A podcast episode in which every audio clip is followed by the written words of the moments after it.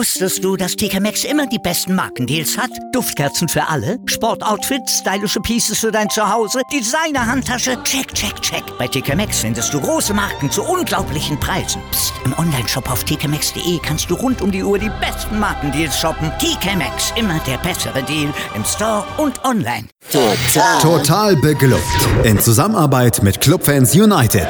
Der Podcast für alle Glubberer. Alles, zum ersten FC Nürnberg auf meinsportpodcast.de. Herzlich willkommen zu einer neuen Ausgabe Total Beklubbt, dem Magazin über den ersten FC Nürnberg hier auf meinsportpodcast.de. Mein Name ist Felix Amrein und jahrelang habe ich jetzt gesagt, äh, und natürlich bin ich nicht alleine, sondern habe mir Gäste eingeladen, aber heute stimmt das tatsächlich nicht, denn ich bin alleine. Wir machen die Spielanalyse heute, oder vielmehr ich mache die Spielanalyse heute mal in einer bisschen anderen Art und Weise. Die Vorweihnachtszeit, da ist es immer so, dass niemand so richtig Zeit mitbringt. Ihr kennt das ja sicherlich auch alle. Deswegen gibt es sowohl heute nach dem Mönchengladbach-Spiel als auch am Samstag nach dem Freiburg-Spiel eine verkürzte Spielanalyse. Ich schaue darauf, was besonders auffällig war, welche Umstellungen gab es vor dem Spiel, was hat Trainer Michael Kölner entsprechend angepasst, was waren die Tops, was waren die Flops, was ist das Fazit nach der Partie. Also das Ganze heute kurz und kompakt und anfangen wollen wir natürlich mit der Mannschaft. Die Mannschaft. Schauen wir uns also die Aufstellung des ersten FC Nürnberg im Vergleich zur Aufstellung gegen den VfL Wolfsburg an. Im Tor natürlich Fabian Pretlo, das war nicht anders zu erwarten. Auf der Rechtsverteidigerposition dann allerdings schon die erste Änderung und die war erzwungen. Robert Bauer mit Sprunggelenksproblem musste raus. Dafür dann der letzte verbliebene Außenverteidiger, der außer Tim Leibold noch irgendwo im Universum des ersten FC Nürnberg rumgeistert und das war Kevin Goden. Der spielte dann auch von Anfang an. Die Innenverteidigung bildeten weiterhin Mark Reiter und Mühl, also Everton erneut nur auf der Bank, Tim Leibold dann auf der Linksverteidigerposition.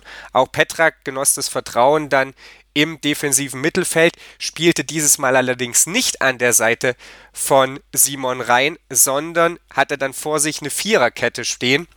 Simon Rhein gegen Wolfsburg noch in der Startelf, jetzt mal wieder ganz Kölner-like, sogar komplett raus aus dem Kader, ab auf die Tribüne. Für ihn dann wiederum Alexander Fuchs in die Mannschaft gerückt, der gegen Wolfsburg nur auf der Tribüne saß und der dann ja zusammen mit Palacios so ein bisschen das Zentrum vor äh, André Petrak bildete. Also Palacios nach wie vor auch in der Mannschaft, ebenso wie Misicjan und Matthäus Pereira und auch zur Überraschung der meisten wahrscheinlich ähm, Adam Srelak. Allerdings konnte der auch gar nicht von Michael Ishak abgelöst, verdrängt, wie auch immer werden, denn Michael Ishak blieb ebenso in Nürnberg wie Robert Bauer, da er muskuläre Probleme hatte und somit nicht der Mannschaft helfen konnte. Für ihn rückte dann in den Kader wiederum äh, Törles Knöll, also 1 zu 1 Ersatz 9er gegen 9er. Wer stand für Simon Rhein letzten Endes im Kader? Zur großen Überraschung der meisten Edgar Sally, dass der dann später auch noch einen, ja, einen Einsatz bekommen sollte, das war tatsächlich wohl die größte Überraschung für die meisten, aber dazu kommen wir noch. Als nächstes soll es erstmal darum gehen, wie der erste FC Nürnberg sich denn in der ersten Halbzeit präsentiert hat und was die Marschrichtung war.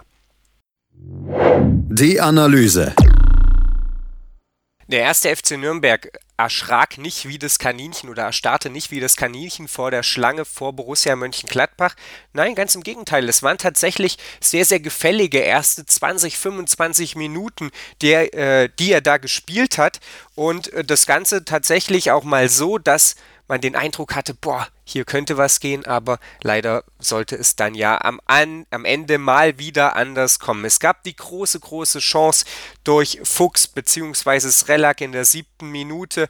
Da kam die Flanke rein, ähm, dann war so ein bisschen Unsicherheit aber in der Gladbacher Hintermannschaft und am Ende, ja, war das alles aber brotlose Kunst, denn zunächst hatte eben Fuchs noch das Pech, ja, an der Latte zu scheitern, nachdem der Ball abgefälscht wurde und dann wurde der Ball von Sommer nach Srelax Nachsetzen noch über die Linie gekratzt.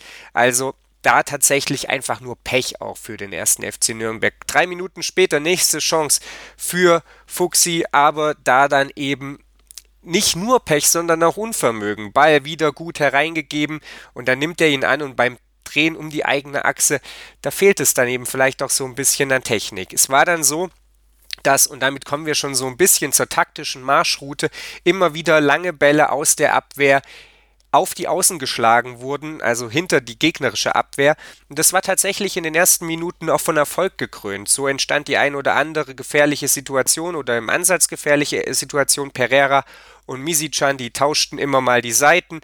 Also durchaus ähm, ja gefällig. Problem und damit wären wir dann auch schon so ein bisschen ja eben bei dem, was dann am Ende beim ersten FC Nürnberg auch nicht stimmte das hat man versucht, das komplette Spiel über durchzuziehen und einen Tabellenzweiten wie Borussia Mönchengladbach, den, ja, überraschst du damit vielleicht drei, vier, vielleicht auch fünf, sechs Mal, aber bestimmt nicht über über 90 Minuten. Es war dann insgesamt so, dass Borussia Mönchengladbach natürlich besser ins Spiel hineingefunden hat. Lukas Mühl machte eine gute Partie in der ersten Halbzeit, war eben auch für diese langen Bälle unter anderem verantwortlich und klärte vor allem einmal in allerhöchster Not vor Player, dem er da in, vier, in der 24. Minute wirklich den Ball in allerletzten Moment vom Fuß spitzelte. Georg Markreiter da vorher mit so ein bisschen einem Fehler geht aus der Abwehr raus, lässt sich dann durch einen ja, Doppelpass auf engem Raum natürlich, äh, der aber dann eben von so Spielern wie Hazard und Player gespielt werden kann, düpieren und auf einmal ist der Angreifer der Borussia quasi durchgebrochen, sollte ja aber dann zum Glück für den ersten FC Nürnberg gut ausgehen. Es war dann insgesamt so, dass man in der Folge immer mehr Probleme bekam. Man hatte Probleme darin, äh, Zugriff auf den Rückraum zu finden. Es gab dadurch dann unter anderem die Chance äh, durch, ich glaube, Zakaria war es. Ähm, und ja, insgesamt dann auch einfach, äh, ja, nicht mehr die konsequente Bereinigung äh, der, der Gladbacher Angriffsbemühungen. Man hat dann versucht, den Ball rauszuschlagen, aber meist nur so ins Mittelfeld, äh, ja, um den Mittelkreis herum, sodass der Ball einfach wie so ein Bumerang wieder zurückkam. Insgesamt äh, ja, war es dann einfach so, dass Nürnberg dadurch auch immer wieder vor zweite Chancen quasi gestellt wurde. Es gab die altbekannte Problematik, dass der Gegner den zweiten Ball gewinnt und äh, der erste FC Nürnberg in der Folge dann noch ein bisschen heftiger schwimmt und dann zum Abschluss natürlich noch beinahe die Krönung auf das Ganze, nachdem man sich da irgendwie so ein bisschen durchgemogelt hatte, gab es tatsächlich einen Elfmeter. Wir müssen, glaube ich, nicht groß darüber diskutieren, dass der mehr als wohlwollend äh, vom Schiedsrichter gespannt war, aber zum Glück war er vor allem überhaupt nicht gut geschossen am Ende von Torgan Hazard. Und so ging es dann mit 0 zu 0 in die Pause. Wie kam dieser Elfmeter zustande? Nürnberg lief dann an, versuchte selber das Spiel zu machen. Borussia Mönchengladbach stellte sich sehr, sehr tief hinten rein. Und dann passiert, was so oft beim ersten FC Nürnberg passiert. Man spielt den Ball wieder zurück und am Ende hat ihn entweder einen der Innenverteidiger oder eben der Torwart am Fuß. Und die wissen vor lauter Schreck dann auch nicht mehr, was sie machen sollen, denn zum einen werden sie angelaufen, das war in dem Fall gar nicht mal so übermäßig doll der Fall, aber vor allem sind keine Anspielstationen da, weil alle Außenspieler schon so hochgeschoben haben, dass sie gefühlt an der Abseitslinie stehen. Also wird der Ball nach vorne getroschen, der Gegner gewinnt das Kopfballduell, im Mittelfeld ist keiner mehr und ratzfatz geht die Post ab. So auch dieses Mal. Am Ende, wie gesagt, ging das gut aus. Die erste Halbzeit endete mit 0 zu 0. In der zweiten sollte es dann leider nicht ganz so weitergehen. Wusstest du, dass TK Maxx immer die besten Markendeals hat? Duftkerzen für alle, Sportoutfits, stylische Pieces für dein Zuhause, Designer-Handtasche, check, check, check. Bei TK Maxx findest du große Marken zu unglaublichen Preisen. Psst. im Onlineshop auf tkmaxx.de kannst du rund um die Uhr die besten Markendeals shoppen. TK Maxx, immer der bessere Deal im Store und online. Willkommen bei meinsportpodcast.de nach fünf Jahren harter Arbeit und viel Schweiß und Tränen haben wir uns im Jahr 2018 endlich selbst gefunden. Wir sind Podcast. Wir bieten euch die größte Auswahl an Sportpodcasts, die der deutschsprachige Raum so zu bieten hat. Über 20 Sportarten, mehr als 45 Podcast-Serien, über 9000 veröffentlichte Podcasts und über 5 Millionen Podcast-Downloads allein im Jahr 2018. Das ist einfach nur Wahnsinn. Gemeinsam mit euch freuen wir uns auf ein spannendes und sportliches 2019. Danke, dass ihr alle dabei seid. Wir sind Podcast. Wir sind meinsportpodcast.de. Hallo, hier ist Benny Hövedes. Hallo liebe Hörer, mein Name ist Yannick Lebherz. Ich bin Schwimmer der deutschen Nationalmannschaft. I'm David Coulthard. Die Profis am Mikrofon. Immer und überall.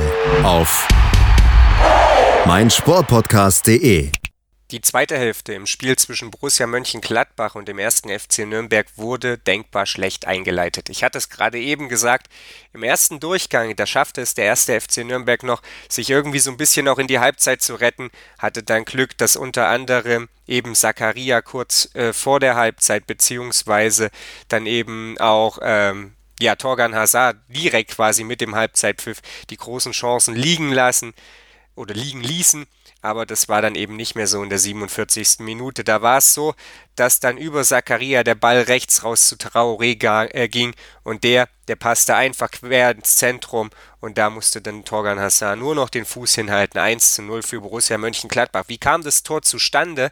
Natürlich möchte man schon mittlerweile sagen, denn es passiert einfach in viel zu häufiger Regelmäßigkeit nach einer eigenen Standardsituation. Ein Freistoß war es in dem Fall er wurde, wenn ich mich richtig erinnere, von Matthäus Pereira von der halblinken Seite in den Strafraum geschlagen, relativ flach, ging dann auch leicht rein zu, rauszuköpfen für die Borussia und dann ging die wilde Fahrt eben ab. Der erste FC Nürnberg hinten komplett unsortiert, was ein Stück weit auch noch daran lag, dass zu allem Übel der letzte Rechtsverteidiger, den wir hatten, nämlich Kevin Goden, ausgewechselt werden musste. Für den kam dann Everton rein in der 46. Minute. Lukas Mühl, bis dato wahrscheinlich bester FCN-Spieler, abgesehen vielleicht noch von Misichan, musste dann auf einmal den Rechtsverteidiger spielen und der sah übrigens auch in der Folge überhaupt kein Land. Dazu dann gleich noch. Es war dann so, dass es wie gesagt mal wieder 1 zu 0 stand. Der erste FC Nürnberg rannte dem Rückstand hinterher, hätte aber um ein Haar tatsächlich umgehend den Ausgleich schaffen können. Pereira mit dem Flachschuss, der ging allerdings so einen halben, vielleicht auch einen Meter rechts vorbei. Es gab im Anschluss Ecke und dann ja, habe ich meinen Augen fast nicht mehr getraut, denn genauso wie vor dem 1 zu 0 ging wieder die wilde Fahrt Richtung Fabian Pretlo Richtung FCN-Tor ab. Und Zakaria, der hat es dann zu unserem Glück, zu meinem Glück, nicht ganz so gut gemacht wie eben Traoré und so konnte dann äh, daraus kein weiteres Tor resultieren. Es war so, dass die Partie offener wurde, der FCN ja, im Zeugnis würde wohl stehen, stets bemüht war, aber eben auch nicht viel mehr. Es gab eine Situation, in der dann Misichan zu Fall kam, nach einem Duell mit Wendt. Der hat wohl aber vorher den Ball geklärt und deswegen blieb dann da die Elfmeterpfeife stumm. Will ich mich gar nicht näher dazu äußern, werden im Zweifelsfall die Kollegen von Colinas Erben tun. Es war auf jeden Fall so, dass äh, Borussia Mönchengladbach dann beinahe noch das 2-0 nachgelegt hätte durch äh, Neuhaus dann so ein bisschen die Partie vor sich hin plätscherte. Der FCN wollte, konnte aber nicht und Borussia Mönchengladbach hat nicht mehr getan, als nötig war.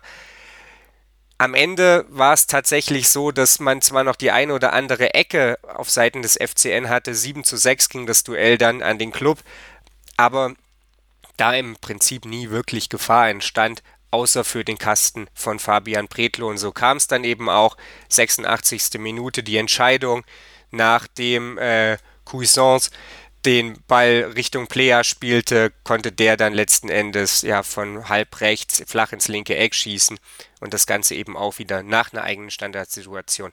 Es bleibt äh, ja ein ernüchterndes Resultat, ähm, was dabei gut, was dabei schlecht war. Ja, das äh, können sich die meisten wahrscheinlich denken. Trotzdem jetzt gleich nochmal die Beleuchtung des Trainers, die Beleuchtung ähm, der Top- und Flop-Geschichten dieses Spiels. Tops und Flops. Was war positiv? Die ersten 25 Minuten, das können wir, denke ich, einfach mal so stehen lassen. Das war tatsächlich, ja, ein Auftritt, der in die richtige Richtung mal ging. Man hat versucht am Anfang so ein bisschen die Umstellung der Borussia Mönchengladbach-Mannschaft vielleicht auch für sich zu nutzen, dass da die Offensive noch nicht so wie gewohnt klickt durch die Verletzungen, dass da allgemein so ein paar Automatismen nicht da waren.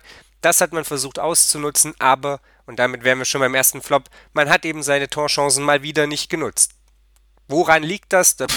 Das äh, ja, kann wahrscheinlich nicht mal die Mannschaft selbst beantworten. Das ist immer das große ja, Rätselraten. Muss da nur mal endlich einer rein, so wie vor dem 1 zu 0, als, vorhin von mir gar nicht erwähnt, die Latte unter anderem glücklich für Borussia Mönchengladbach mitklärte und platzt dann endlich der Knoten. Wer weiß. Insgesamt positiv aufgefallen in der ersten Halbzeit auf jeden Fall Lukas Mühl, der hinten eine abgeklärte Rolle spielte, gut das Spiel von hinten auch anleitete. Außerdem positiv, abgesehen von der einen war äh, von der einen Situation mal so ganz am Anfang der ersten Halbzeit, als Virgil Mesicjan mal wieder unnötig viel, aber insgesamt war der darum bemüht, das Spiel anzutreiben Ebenso wie Mateus Pereira und Federico Palacios. Die haben sich nach Kräften gemüht, das Offensivspiel des ersten FC Nürnberg zu beleben. Misicjan auch mal ins 1 gegen 1 gegangen, Palacios mit dem einen oder anderen guten Pass, Pereira dieses Mal auch mit der Arbeit zurück mit. Auch das 4-4-2, wie wir es mittlerweile aus den letzten Wochen häufiger gewohnt waren, indem dann Palacios und Srelak den Gegner anliefen, am Anfang durchaus eine Möglichkeit, um Borussia Mönchengladbach zu verunsichern. Und jetzt kommen wir zu den Flops und damit leider auch zum Trainer Michael Kölner. Denn wir müssen darüber reden, wo ist Plan B, wo ist Plan C. Es ist natürlich so, dass irgendwann der Gegner sich darauf einstellt. Auf der Gegenseite steht Trainer Dieter Hecking, allen in Nürnberg gut bekannt. Übrigens herzlichen Glückwunsch zum 400. Bundesligaspiel. Auch der ist ja nicht völlig auf den Kopf gefallen und merkt, wenn da irgendwas nicht so funktioniert, wie ich mir das vorstelle, dann passe ich eben die Mannschaft ein bisschen an. Dann ziehe ich eben auch mal Torgan Hazard auf die andere Seite, dann lasse ich ihn eben gegen Tim Leibold spielen, der hat schon gelb, der kann nicht so zufassen. Dann lasse ich eben den ein oder anderen Spieler auch mal ein Stückchen tiefer aus dem Raum kommen, einfach damit ich im Zweifelsfall für Unruhe sorge, so wie es beispielsweise geschah, als Georg Markreiter dann rauspreschte und eben Lukas Mühl in höchster Not klären musste. Und dann muss darüber geredet werden, warum da kein Plan B da ist. Kann es die Mannschaft einfach nur nicht besser? Warum gibt es keinen Plan, der vorsieht, unser Ballvortrag heißt nicht, der Innenverteidiger, egal ob Mark Reiter oder Mühl, schlägt den Ball weit nach vorne? Denn solche Situationen, beziehungsweise die von mir vorhin angesprochenen Situationen im schnellen Umschaltspiel, oder beziehungsweise im, im Ballbesitzspiel, wenn der Gegner sich dann einfach hinten reinstellt, die führen immer wieder dazu, dass wir den Ball lang nach vorne dreschen. Das ist für den Gegner leicht zu verteidigen. Im Zweifelsfall stehen wir dann hoch und sind einfach auszukontern. Apropos auskontern, auch da Flop. Umschaltsituation gab es durchaus. Und damit wären wir wieder bei dieser 4-4-2-Situation, wo der Gegner durchaus den Ball dieses Mal schnell an uns verloren hat in der einen oder anderen ja, oder aus der einen oder anderen Situation dann aber keine Möglichkeit entstand.